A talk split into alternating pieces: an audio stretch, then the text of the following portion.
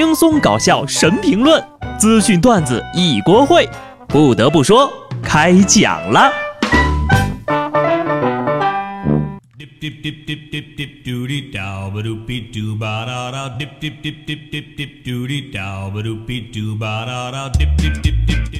Hello，听众朋友们，大家好，这里是有趣的。不得不说，我是机智的小布。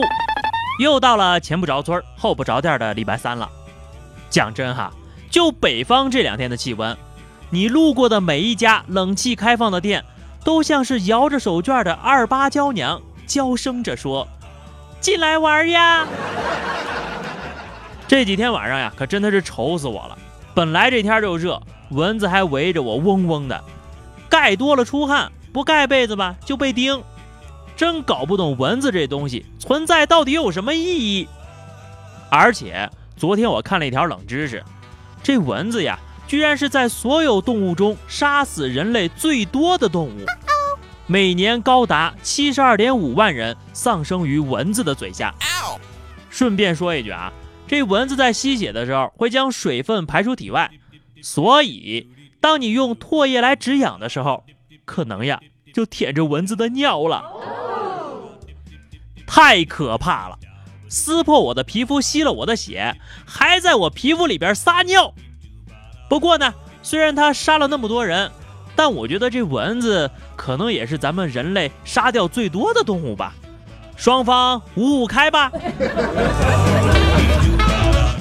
换一个角度想想啊，如果说把这蚊子变成美食，你说咱们中国人能不能把它给吃灭绝了？说起吃蚊子。就一定要说说非洲的特产油炸蚊子饼，这是一种非洲的传统美食，是当地原始部落的主食之一，同时还是主要蛋白质的来源。这种肉饼呢，有一个非常好听的名字，叫做蚊子汉堡。该汉堡是集结蚊子尸体所做成的，百分之百纯天然。据当地人估算啊，每个蚊子汉堡中大概有五十万只蚊子。其营养价值更是高出了普通的牛肉汉堡七倍之多。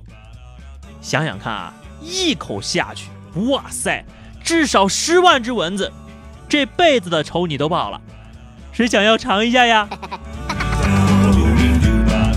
天气热不光影响心情，有时候呀还会影响精神呢。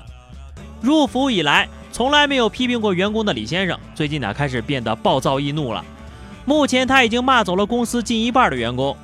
医生说了，这种情况呢叫做情绪中暑，一种是有精神疾病，一种呀就是心浮气躁，类似于女人的更年期。东骂三九，下骂三伏，靠一张嘴就能解决裁员问题。李老板也是厉害了，不用猜，这地方的工资呀应该也不会太高，不然员工们应该还是可以忍一忍的。其实最近北方到底有多热，不夸张的讲。这两天出门呀，已经不是出汗的问题了，是出殡的问题呀。世界上的富人有三种，一种靠拼了命赚钱，一种靠拼知识赚钱，一种靠关系赚钱。而我就是传说中的第四种富人，靠入睡以后大脑皮层未完全抑制来赚钱，简称做梦。当然了。赚钱如果像说的这么容易就好了，现实总是如此多艰。都听说了吧？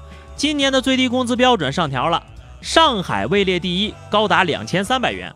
然而垫底的广西呀，最多竟然只有一千四。对此，广西人民表示情绪稳定。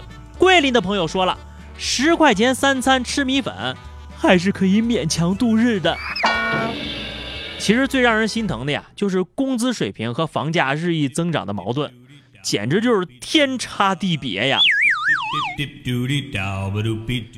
调查显示，拥有自己的住房仍然是九零后毕业生的刚需，但他们当中只有三分之一的人接受为了买房愿意降低生活质量，另有超过百分之五十五的九零后毕业生选择，如果要背上沉重的房贷，我宁愿不买房。啊？九零后又不买房了？三个月前你们不还说咱们中国的九零后有房率最高吗？不得不说呀，九零后可不是不买房的一代，而是买不起房的一代。具体为啥不买房，我就不猜了。但我很清楚的是，就算降低了生活质量，也买不起房啊。大家都是九零后孤寡老人，就不要把穷说的这么清新脱俗了吧？说的好像没有房贷，那生活质量就有多好似的。更何况现在大环境也不好，数据还显示了九零后的年轻人收入普遍偏低。没错，收入低的可不光你我呀。九五后应届毕业生中，一半人的月收入在五千元以下。工作了三五年之后的九零后呀，有百分之五十三的人月收入处于五千到一万元之间。虽然普遍收入较低，但是九零九五后更加注重自我成长。百分之三十的人毕业之后选择间隔年自由职业者或者自主创业。我就说大部分毕业生总是富裕不起来呢，原来你们都是注重自我成长啊，就是不要钱多干活呗。请到我单位来报道。不过呀，有些嫌赚钱少的同学们也不能全怪社会，自己应该多反省反省。有时候呀，你们就是受不了别人受的苦，就别说挣不了钱了。下面跟大家分享一个创业的案例，仅供学习。见过共享单车、共享雨伞、共享充电宝的，如今呢，共享书店都出来了。安徽合肥一家书店号称以全球首家共享书店的身份正式亮相，在这里，读者只需要缴纳九十九块的押金，就可以免费把书带回家了。十天之内归还，还可以免费借阅，押金随时退还。你当图书馆是没有了是吧？可以预料到，已经有网友准备推出共享厕所、共享网吧了。那我就整一个共享楼梯啊，每人交九十九的押金。每爬一次收费一毛钱，连续一个星期单次爬到十层以上发红包啊！这个为电梯省电，还能锻炼身体，绝对的变革，绝对的颠覆啊！